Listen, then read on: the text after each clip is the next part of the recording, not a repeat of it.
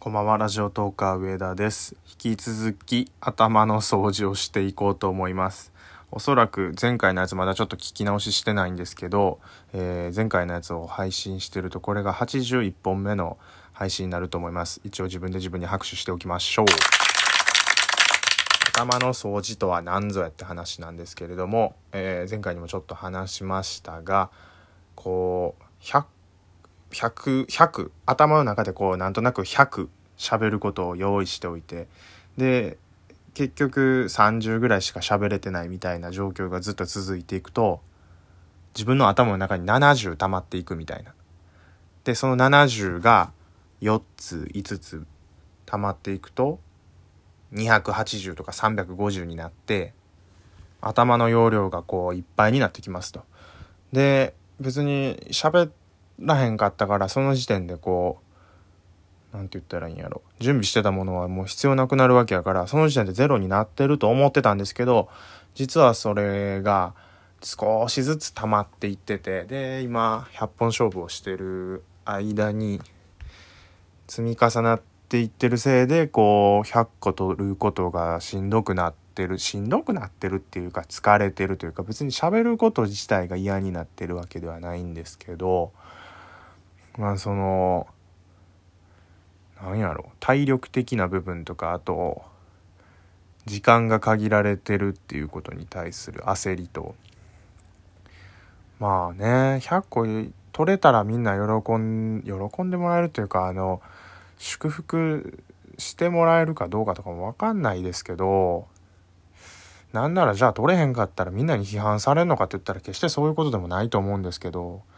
もうね自分の中でねやっぱり100個取りたいなっていうのはあるんでってなるとやっぱりそのモチベーション下がっちゃうともう終わりなんでそこだけですよね。っていうことを考えた結果この頭の掃除が一番いいんじゃないかっていう。まあ人呼んで数稼ぎなんですけれどもこれはね数稼ぎではないのだ。頭の掃除なのだ。まあ結果的に数稼ぎになっちゃってるか分かんないんですけどでもなんかひょっとしたら医学的にも証明されてるようななんか根拠があるんじゃないだろうかってぐらい今すごいこれリラックスできてますね。うん。自分のなんかこう頭に溜まっているものがどんどん掃除されてるような感じ。何にも考えずに何にも考えずにこう喋ることによってさっき言ってたその頭にか重なってた707070って積み重ねた280とか溜まってるやつがこうゼロに近づいてる感じ？いいですね。タイトルコールまだしてなかったっけ？しましょうか。そうですね。タイトルコールはちゃんとしておきましょう。ラジオトーカー上田の夜中に笑ってほしいラジオ。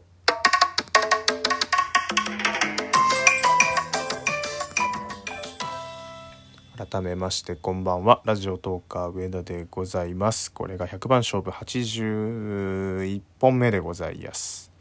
残りこれを合わせると20本ということで5分の4が終わった。ということになるんですかね。うん。長い。1ヶ月が長い。1ヶ月って長い。うん。あの毎日配信ってやってる人はすごいね。1ヶ月とかじゃないもんね。毎日やってんやもんね。まあ取りためて配信してるとしていやでもそれでもすごいか。でほんまに毎日撮って毎日やってる人はもっとすごいのかな。まあそこはでもペースは人それぞれやから。まあでも配信を毎日続けてるっていう人はすごいですよね。でもやっぱりそうやってうーんルール付けてやった方ができるっていうタイプもいるやろうし僕はねもう無理なんでこの1ヶ月が終わったら配信の頻度は元通りになると思います。ちょっとね今月は気合い入れようっていうのでやってたんですけど来月は元々のペースかあるいはそれ以下ぐらいになるかもしれない。まあねその辺はちょっとその時になってみないとわからないですけどとりあえずね7月の31日までわーって撮って8月の1日2日3日ぐらいはひょっとしたらもう自分がラジオトークをしゃべることもなければ人のトークをちょっと聞くのも休んで一回こうでもデトックスって言い方したらね毒素ってことになっちゃうからラジオがラジオトークが毒っていうことになるからちょっと語弊がある言い方になるんですけどでも一回こうリフレッシュリセットみたいな感じでうんラジオトークを離れる瞬間を作ろうかなと思ってます。あの歌手とかでもよくあの充電期間とかリフレッシュ期間とかで活動休止されるじゃないですかあの感覚僕すごいわかるんですよねだからもしその会社員とかじゃなくそういうアーティスティックな仕事を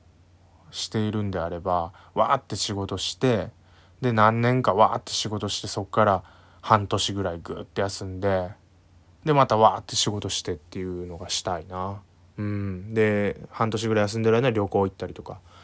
有名な方で行くと、まあ、サザンオールスターズとかも活動休止してたじゃないですか。10え？あれもでも10年ぐらい前に休止してたんですかね。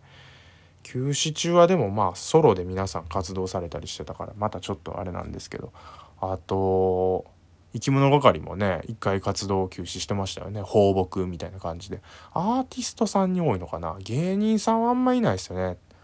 まああの不祥事とか体調不良とかで休止する方はいてもうんアーティストの方に多いのか。うんでももしこれねラジオトークっていうこれがもし仕事をやった場合でもやっぱり僕はそっちですね。まあアーティストっていうよりは芸人寄りのことを今やってると思うんですけど。うーん。1年2年やっぱ3年ガッてやって45ヶ月休んで3年ガッてやって45ヶ月休んでっていうのがずっとできたらもう理想ですよね。その自分の休みたいタイミングであでもそうかあれ休みたいタイミングで休めてるかどうかなんて本人たちにしか分かんないですもんね。いろいろレコード会社とか音楽事務所にね言われるやろうしな。嵐も活動休止しますけど。活動休止するまでにやっぱりこういろんな人との相談とかあのコミュニケーションを取った上でのねあれも結論でしょうし1人やったらまだしも5人とかになってくるとねその辺もっと大変やろうしね1人が休みたいと言っても残りの4人がやりたいって言ったらねじゃあどうすんねんってなってくるから、まあ、そこにまた周りのスタッフが関わってきたりだとかもするだろうし。そう考えるとねうんラジオトーク1人でねこうやって撮ってるのってめちゃめちゃ気軽にやってるわけやし別にスタジオに行って収録してるわけでもなければスタッフさんと交流してるわけでもないし家とか自分の車とかでできるわけやから。